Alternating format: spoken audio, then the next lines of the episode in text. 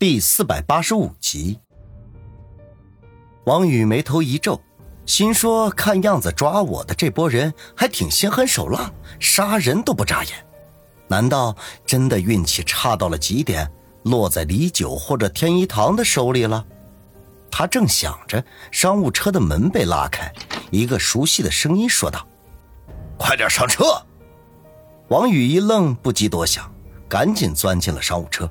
反手将门给关上，然后激动的说道：“居大哥，是你！”商务车里的人居然是七皇绝域拥有者之一的居胖子居北方。除了他之外，还有一名司机，以及随后上来的一个冷着脸的中年人。他应该就是先前拿枪指着王宇的那个人。居胖子看上去十分的憔悴，整个人都瘦了一大圈。他没有像以前那样一见面就来个熊抱，而是苦笑说道：“ 老七呀，能见到你还活着，老哥这心呐算是放下了。”从鞠胖子的话里，王宇顿时感觉到了一阵温暖。他知道鞠胖子是绝对不会为难他的。至于这一路上派人追踪，那是他迫于无奈之举。他挠挠头，笑道。屈大哥，让你挂心了。鞠胖子摆了摆手，向前面的司机说道：“开车在镇里转转。”司机点了点头，立刻发动车子，缓缓慢行。老七呀，其实我们都知道，三爷根本不是你杀的。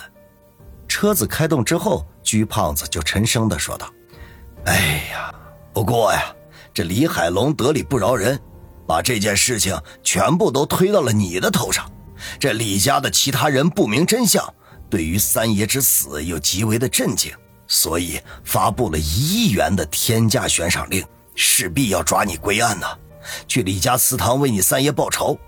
这尤其是九爷，更是趁机大做文章，借此对七爷进行疯狂的打击，因为啊，你是七爷的人，七爷理亏只能处处容忍。这短短的十几天，损失极为惨重啊！王宇眉头紧锁，可以想象出李天傲这些天肯定会顶着巨大的压力，对于李九的打击也毫无招架之力。与其说三爷之死震动整个李氏家族，还不如说是这是李九给他自己制造的一个崛起的契机。而且很显然呢，到目前为止他是成功的。一念及此，他顿时眯缝起眼睛来，冷冷的说道：“居大哥，这一切都是李九在背后操控的，杀死三爷的那个凶手就是他花钱雇佣的。”呃，这些我们都已经调查清楚了，可惜那个高胜利已经死了，我们死无对证，也无法还你一个清白啊。”居胖子摇头说道。显然，对于高胜利的事情，他们也是了如指掌的。王宇略微沉吟，心中猜测：居胖子他们虽然掌握了高胜利就是凶手的消息，可是高胜利录制的视频和以及齐老五的事情，他们却未必知道。要不然，他绝对不会说出死无对证的话来。不过，这件事情到底要不要现在就跟居胖子说呢？他不禁有些犹豫起来，思虑再三，最后还是决定如实相告。至少这样一来，居胖子肯定会在暗中帮助他。现在，任何对他有利的条件都必须要尽可能的争取过来。想到这里，他便深吸了一口气，说道：“居大哥，其实我还掌握了一条重要的线索，可以证明高胜利就是凶手。而且，如果运气足够好的话，还能顺藤摸瓜，把幕后的黑手给找出来。”居胖子眼中一亮，失声说道：“此话当真？”真到不能再真，王宇十分肯定的说：“那到底是什么有力证据？”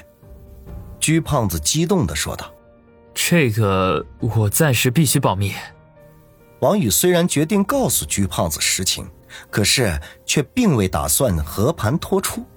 如果居胖子知道了具体情况，势必会大动干戈，展开疯狂的调查，只怕到时候会打草惊蛇。迫使李九杀人灭口，这一旦如此，那就会前功尽弃呀。鞠胖子见王宇不肯说，脸色顿时一沉，不高兴的说道：“老七，你几个意思？是不相信我，还是故意这么说，好让我放你一条生路？如果是后者的话，你大可以放心，我居北方不是个落井下石、出卖朋友的卑鄙小人。”鞠大哥息怒，小弟之所以不说，只是不想打草惊蛇，使线索中断。既不是不信，也不是找借口忽悠你。王宇早就料到鞠胖子的反应，立刻解释道：“鞠胖子先是愣了愣，随即骂了一句：‘哈，老七，跟我你还卖关子？哼，我明白，你肯定是怕我鲁莽坏了好事。哼，行啊，你不说那就不说，反正我居北方信你，我会全力帮助你的。’”王宇心中感激，忙不迭的说道：“多谢居大哥理解，这份恩情，王宇没齿难忘。”居胖子见事情有了转机，心情顿时大好，拍了拍他的肩头，说道：“你咋跟楚学士学啊？净说些酸掉牙的词儿，这整的自己跟个文化人似的。这谢谢啥的，以后啊少说。”我们都是一个账号里的人，你的案子要是坐实了，我们几个都得跟着遭殃啊！王宇嘿嘿一笑，这鞠胖子够直爽，说到点子上了。他们都是李天傲的门徒，不管是任何人出了背叛李家的事情，那所有人都会受到牵连。当然，那个李海龙除外，因为啊，他就是李家的子弟，与他们这些外人，毕竟那是不一样的。对了，童姐他们都怎么样了？王宇问道。哎，童姐出事的第二天就返回京城了。她说事关重大，必须要与各方面人进行协调，保证七爷的基业受到最小的打击。这老楚被七爷招走了，陪在七爷身边出谋划策。红军和小翁啊，是两天后离开的。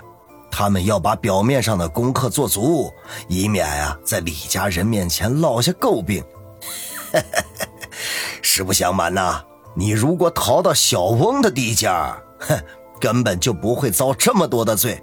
那新疆那边天高皇帝远的，这不管是哪方势力都有所忌惮呐。哎呀，可惜呀，你居然糊里糊涂的在我的地头上乱转，这害得我只能对你穷追不舍。我这心里头还一直担心着。这万一你要是恨上我，哈哈，说我不讲情义啥的，那我该咋办呢？鞠胖子苦笑的摇头，看他憔悴的样子，这话十之八九不假。王宇嘿嘿笑道：“ 我光想着逃命了，哪里顾得上这么多？